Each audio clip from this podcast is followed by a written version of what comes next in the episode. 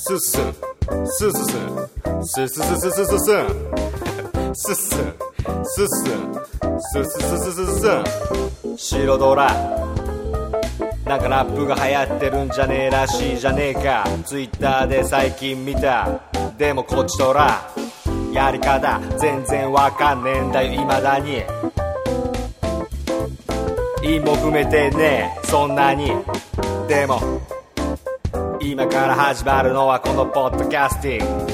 Yeah あなたの心をかさらいにやってきたぜ。どうも皆さんこんにちは。こんばんは。おはようございます。岩佐野健さんです。ラッパーやってるらしいですね。ラップ。うん。ラップ出そうかな俺も、うん、ガチで。ガチで。もうこれガチで。うん。ラップ出そうかな。うん。噂の源さんの今夜は我慢。しないで。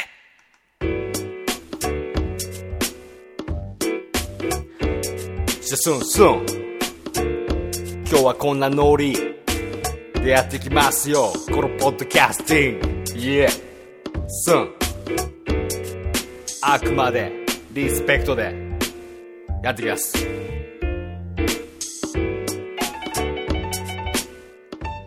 どうも皆さんこんにちは。こんばんは。おはようございます。噂の源さんです。噂の源さんの今夜は我慢しないで、えー、やってまいりましたね。約3週間ぶりですかね。2週間空いたと思うんですけどね。うん。まだまだあのー、トークがねままならない感じで。相変わらずな感じで。いつになったらこいつはね韻も踏めるようになってトークも上手くなるんだと。そう私は毎日思ってますよ。はい。ということで、あの、最近は、あのー、僕がね、知ってる人もいらっしゃると思うんですけど、リスナーの方々の中で、ちょこちょこツイキャスをやってるんですよ。うん。不意にね、告知とかないよ。まあ、ツイキャスに告知なんてものはないと思うんだけど、不意に、あ、俺今、やりたいなと思ったらやる。まあ、多分それがツイキャスだと思うんですよ。おそらくね。僕の思う中では。だから、あのー遅い時間だったり遅い時間もないけど最近割とあの朝早くツイキャスをポチッと押してこうまあ僕の中ではこうポッドキャストのこのポッドキャストのためのトークの練習っていうとちょっとリスナーさんに申し訳ないんですけどまあでもよりこのポッドキャスティングを良くするためにツイキャスをパッとやって自分がどこまでこうね喋っていけるのだろうかっていう裏テーマのもと ツイキャスをやってます。最低だな。最低だな。もちろんね普段 YouTube で動画も上げさせてもらってますし見てくれる方々もね大なり小なりいるわけなんですよ、まあ、小なりの方なんですけど見てくれる人いるからそういう方々ともこうお話できたらいいなっていう気持ちもありつつなんですけど、ツイキャスをやってます。うん。ただ、不意に始まるし、結構朝早い。この前5時とかやったんで、朝の5時に誰に聞きに来るやつなんているのかと思ったら、ありがたいことに来てくださって、初見さんも来てくれて、なんか、結構楽しかったんですよね、朝から。うん。朝からすごく楽しかったんですよ。みんな眠たいだろうなと思って、まあこう、なんていうんですかね、作業用 BGM みたいな感じで聞いてくれるのかなと思ったら、結構参加していただいて、はい、トツも来てくれて、うん、うん、うん、これ何の話だ？これ何の話だ？俺のツイキャスの感想みたいな 感じになってるけども。いや、本当にね。っていうのも、そもそも、最近あの、アニメをちょこちょこ見てまして、いや、普段生活してると、どうですか皆さん、こう、アニメ大好きな人だったら、まあもちろん、今放送している中で、テレビでリアルタイムで見たりとか、してると思うんですよ。ね。最近で言う、まあ、リゼロみたいな、リゼロのレムちゃん可愛いみたいな、そういう感じで、もうリアルタイムでやっぱ見てると思うんですけど、いかんせんば、僕はそれをツイッターで知っていくっていう、リゼロっていうのがなんか面白いのかみたいなでも、あのアニメ、所詮萌え、萌えアニメだろうみたいな感じで、ね、見下した感じでやっぱそう見ちゃうんですよ。最低なんですよ。でもあのアニメすごい面白いらしくて。リゼロすごい面白いらしいですよ。僕まだ見れてないんですけど。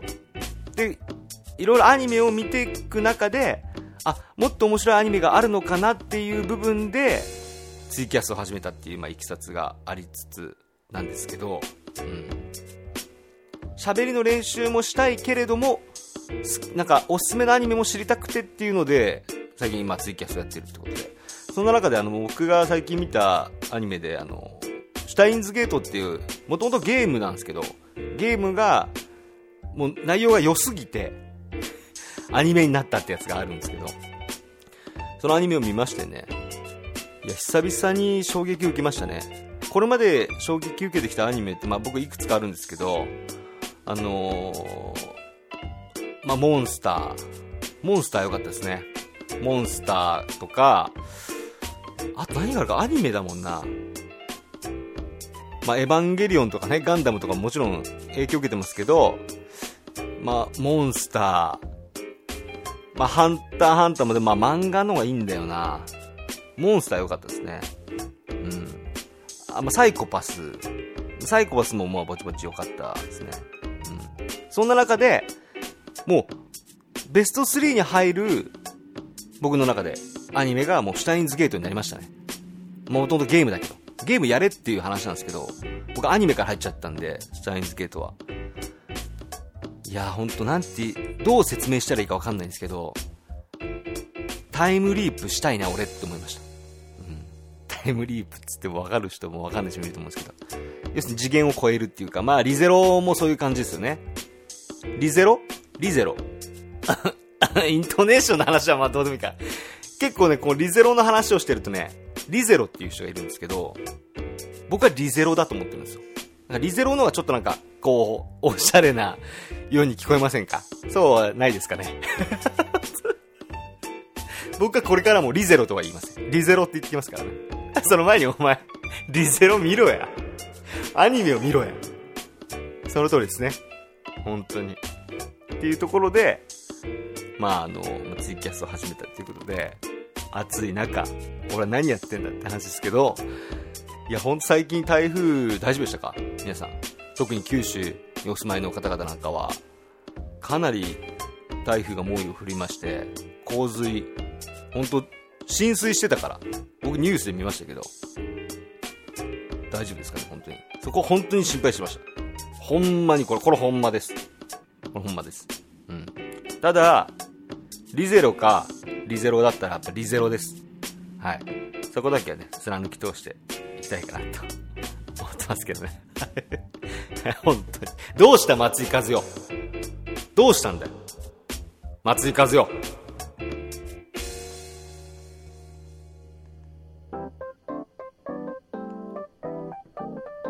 ねえねえ、ポッドキャストって何？噂の源さんの今夜は我慢しないで。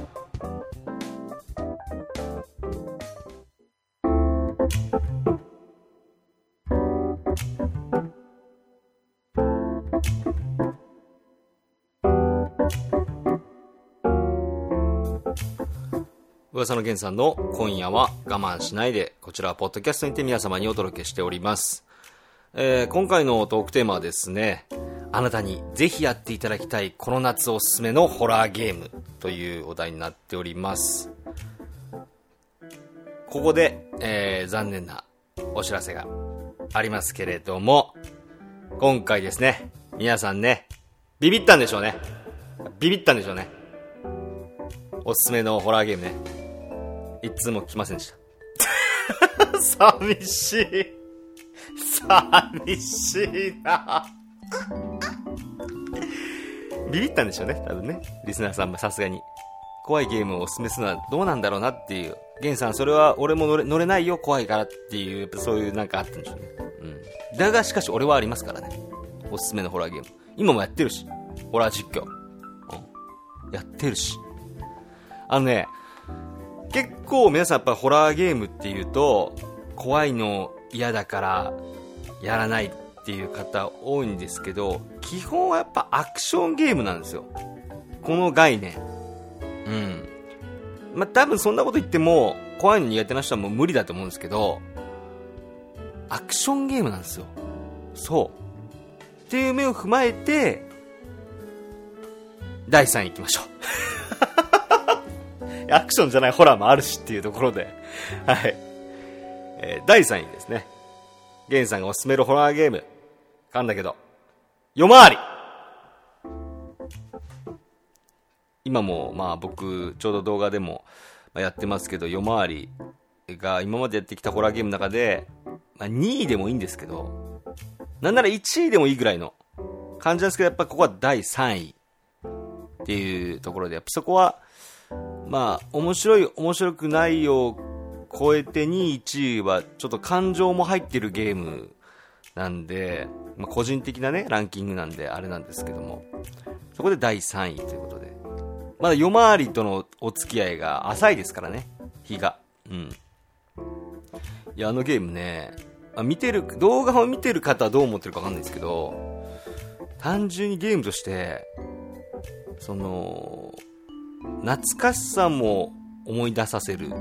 ロックマンであんだけ死んだとかね、星のカービィやってあんだけ死んだっていう感情を思い出させてくれるホラーゲームなんですよね。主人公は唯一敵に抵抗するとしたら石を投げるくらいなんで、石投げてとかマッチ投げて敵をおびき寄させて、来させて、日本語わからんけど。おびき寄させて、で、まあ、逃げるだけっていう、本当逃げゲーなんですよ。お化けから逃げるゲームっていうことで、えー、アクションアドベンチャーゲームですか？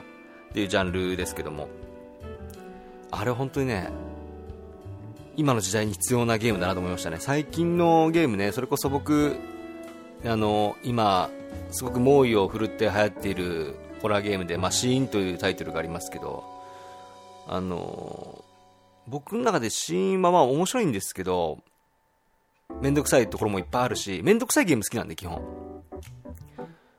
なんですけど、最近の時代に合ったゲームだなと思って。うん。だからまあもちろんシーンは流行ってるというか人気があるんですよ。ホラーゲームランキングでもだ全然1位だし、うん。いろんな実況者もやってるし。ね、そうそうそうそうそうそう。うん。だけど、シーンは僕の中で今5位ぐらいですね。うん。なんでかっていうと、ホラーだけに、ゾッとする感ゾッとする感っていうのが、今回のランキングの要素として、含まれてて、やっぱ夜回りの方はゾッとするんですよ、シーンより。そう。シーンも怖いけども、すごいシーンを否定するみたいになっちゃうけど、や、シーンも素晴らしいゲームなんですよ。もちろんだって僕体験版をま、体験版ですけど、実況するぐらいなんで、うん。うん。続き気になってるリスナーさんもいらっしゃるみたいで、あれ続きやってほしいんですけどって結構リクエスト来るんですけど、物が手に入んねえっていうね。うん。誰か俺にシーンをくれって。物が手に入んないんですよね。はい。そうなんですよ。なので、まあ3位かな。あとはまあ、その続編ですね。今、夜回りってのは、要するに、1しかでないから、ない状態だから、その続編が今度8月に、新夜回りっていう、新っていう字は深いっていう字なんですけど、新夜回りっていう新作が8月に出るので、そこを2をやった時に、まあ、続編っていうかまあまた別の話なんだけど、やった時に、あ、やっぱ、夜回り面白いなっていう風になったら、またランキングぐらいでくるんで、なんとも言えないですけど、夜回りね、えー、この夏、一人でやっても面白いし、友達とやっても、友達なんかコントローラーを、次俺の番とか言って、やっても、全然、その、怖い云々より盛り上がる、ホラーゲームなんじゃないかなっていうふうに思ってます。うん。あと僕はもう今2週目をやってるんで、動画で。動画でやってるのは僕の中ではもう夜回り2周目なんですよ。1回クリアしてるんでね。2回目やっても、やっぱもう忘れかけてるんで、どこでどういうやつが来るかとか、どういうアイテムを取っとかなきゃいけないかとか忘れちゃうんで、なんでやっても結構面白い。トルネコ感あります。ということで第3位。はい。うん。続きまして、えー、第2位。かまいたちの夜。まあ、これに関しては、なんて言ったらいいんですかね。もし自分が、なん、まあ、1位もそうなんだけど、ゲーマーというものを語りたいというのであるならば、僕は別にゲーマーというふうに語りたくはないですけど、別にプレイも上手くないし、ゲーマーを語るのであれば、絶対に通ってほしいゲームっていう願いを込めて、まあ第2位なんですけど、お前、え、ゲーマーって言ってるのにかまいたちより知らねえのっていう感じで僕はディスりますよ。もしあなたがゲーマーというのなら。そう。そのぐらい、まあ、有名だし、やってよかった、あの、後悔はないっていうゲームで、かまいたちの夜ですね。できれば、あの、この夏っていうよりかは僕は冬にプレイしてほしいんですけど、うん、舞台がやっぱり雪山なんで、雪山のとあるペンションで起こる、まあ、殺人事件を暴くゲームなんですけど、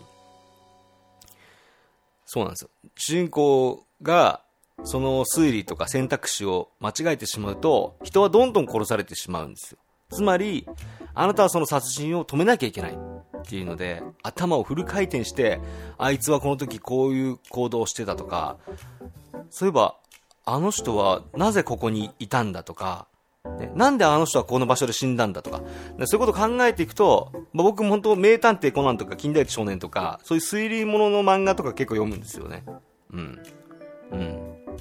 まあ、その他にもまあ、それでいう、まあ、まあ、モンスターもある意味そうかもしれないけどね、さっきのアニメで言う。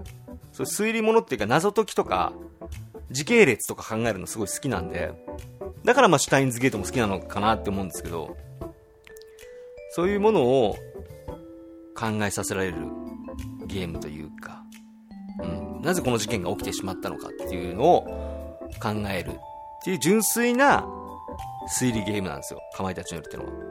あとは、まあこれかまいたちの夜出てからもう20年近く、20年ぐらい経ってると思うんですけど、初代のかまいたちの夜が出て。なんて言うんですかね。その頃になかったジャンルのゲームなんですよね。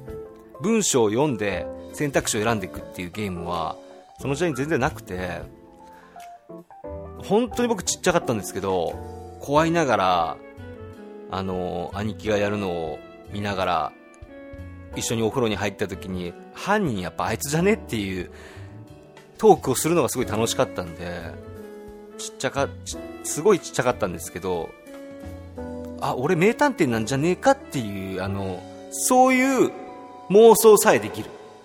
俺名探偵なんじゃねえかなって。まあ、犯人見つけなかったけど、俺。結局、お兄ちゃんが犯人見つけたけど、こいつが犯人だって言い出して。こういう奴は大体怪しいんだよって言い出して、その通りだったっていうオチがあったんですけど、なんかそういう自分もその世界観に入り込めるゲームってなかなかないと思うんですね。うん、そういった部分でやっぱかまいたちのやるシリーズっていうのは、未だに出てますからね。未だにだって今年の2月だったかね。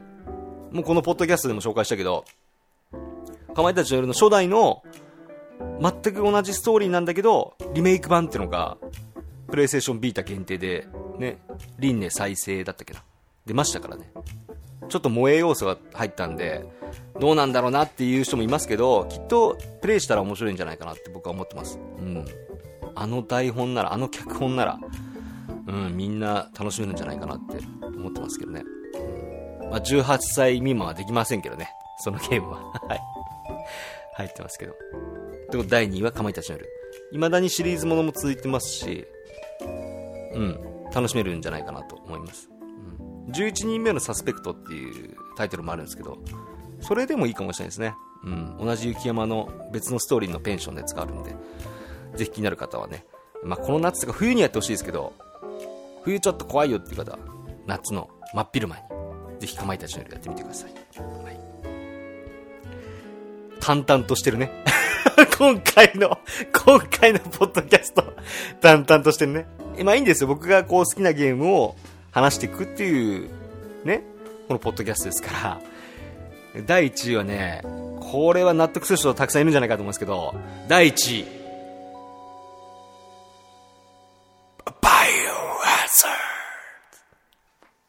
ード。いや、これは本当にね、1位ですね。第1位はバイオハザードですね。まあ、未だに新作出てますけど、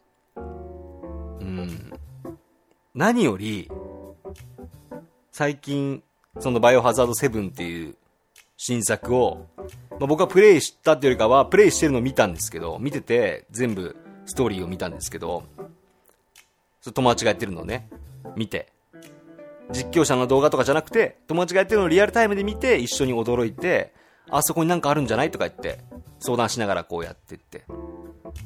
そういう感じで僕は見てったんですけど、新作が未だに面白い。うん。バイオハザード正直6までで、ああ、だんだんやっぱり新作出れば出るほど、面白くなくなるんじゃないかなっていう風にね。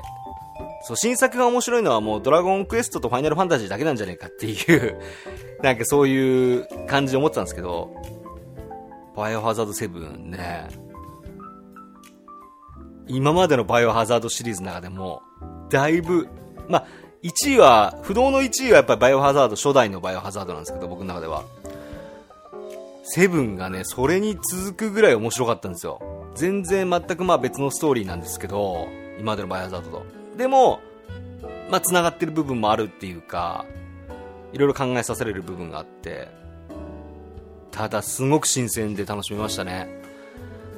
VR で一回見てみたいですもん。あれ VR 版あるらしいんで、見てみたいなと思うんですけど、あのゲームはね、未だにだって中古ゲーム屋とか行っても、売ってるけど、バイオハザード中古で。だん、全然値段下がんないってことは、まあそういうことなんですよ。うん。僕ちょこちょこ、まあゲーム屋さんとかレトロゲームも好きなんで、暇な時間あったら、ちょこちょこ、別に買うわけではないんですけど、今あのソフトあんのかなとか、あの、いくらぐらいなんだろうなって感じで見に行ったりするんですけど、バイオハザード7はね、ほんと全然値段が落ちないですね。うん。それぐらい、まあ、ホラーゲームってなかなか値段落ちないんですけど、中古、そのゲーム市場で言うと、まあ、バイオハザードあんなにタイトルもで、売れたのに、値段がまあ、落ちないっていうのは、未だに需要があるんだなと思って、うん、すごい出回ってると思うんですよね。うん。そうそうそうそう。出回らないゲームも、あの、ものによってはすごい高い今も残るものもあるんですけど、そう、だから、出回ってるゲームこそ、意外と、まあ、需要もあるんで、急にガクンと下がることはないと思うんですけど、それにしては値段が全然下がらない。バイオハザード7は。だからまあ、僕と同じ気持ちの人もいるのじゃないかなっていう風に、今までのバイオハザードとちょっと違うっていうか、初代を彷彿させる感じの、あの難しさ。うん。あの衝撃感。未だに。ただ僕はプレイするのは、ね、あの怖いですけどね、バイオハザードの1とかでもずっと壁の方をすって、壁の方を腕と肩ですすりながら移動してましたからね。これ伝わるかな？よくちっちゃい頃あのバイオハザードごっこっつって、学校とかの壁をすんごいすりながら走るっていう遊びを友達とすごいふざけてやってましたけど、ああいうプレイやってましたから、飛んだポンコツなジルを僕はやってましたからね。ジルクリス。やってましたね。懐かしい。だからそうなるとバイオハザードの続編も気になりますし、今、映画、映画やってんのかな？あの、クリスとレオンのね、映画も 3D のやつやってますんで、あれ見たいんですけどね。もうやってないのかな？どうなんだろう？うん、見れてないんですよ。あれ見たいですよね。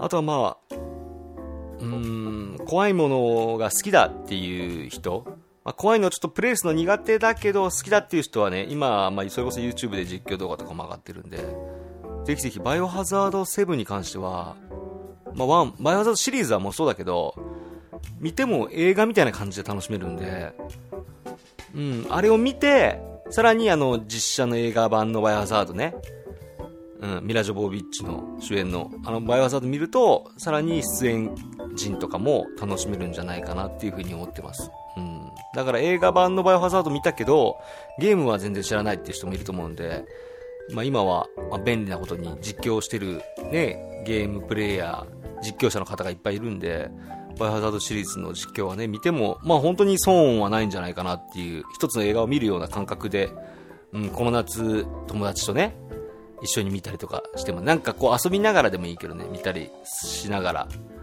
えー、遊んだりするのもいいんじゃないかなと思いますけどね。だいぶ気温も暑なってきましたからね。ちょっとひんやりする夜をね、あなたにお届けしたい。今日はそんなポッドキャスティングになっております。よう喋るな。よう喋るな、このパーソナリティ。ということで、えー、第3位が夜回り。第2位がかまいたちの夜。第1位はバイオハザードでした。あなたの1位は何ですか？ぜひね、教えてください。どうも、皆さん、こんにちは。クロクロ、冴島です。スペース、スペース、スペース、スペース。噂の源さんの、今夜は我慢しないで。それじゃみんな、またな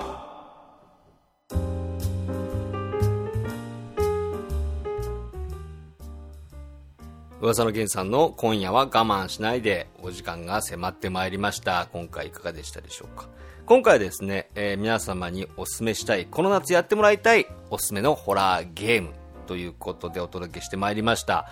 あのー、なんだろうね、ホラーゲーム苦手な方もぜひ YouTube の実況動画とかで見てもらいたいというか、この怖いの苦手な人にお勧めするっていうのはどうなのかなっていう ところもありますけど、いや、あの、うん、世界観が何か変わるんじゃないかっていうことを信じて 意味わかんねえし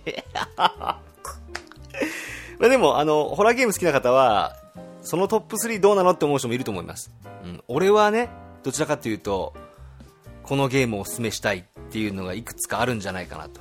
そんなお便りも、ぜひぜひあの、お待ちしてます。放送は終わってますけども、前回の放送を聞いて、僕はこうだったとか、全然そういうのもね、あの、大丈夫ですので、気軽にお便りください。えー、次回のトークテーマはですね、歴代モバイルゲーム機特集です。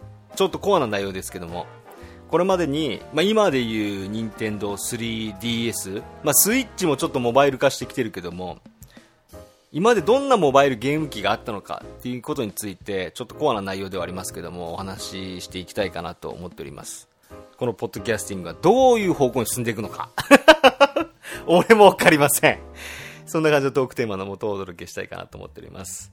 なんかこう、モバイルゲーム機、俺はこのモバイルゲーム機が、携帯ゲーム機が、すごい好きだっていう方がいらっしゃいましたらね、ぜひお便りの方もお待ちしております。お便りの送り先はですね、私、はそのげんさんのツイッターですね、gen OFUWASA ゲンオブ噂をフォローの上ぜひダイレクトメッセージを送ってください、えー、その他、えー、メールでのお便りのお送りすることもできます。メールでの送り先はですね、えー、gen.of.uwasa.gmail.com ゲン .of. 噂 .gmail.com こちらまで皆様のこれはハマこれは名機だったっていうねえー、モバイルゲーム機ぜひ教えてください。うん。まあ、ゲ、ハマったゲームとかでもいいですけどね、モバイルゲーム機で、ゲームボーイでしか出なかったけど、このゲームめっちゃ面白かったとか。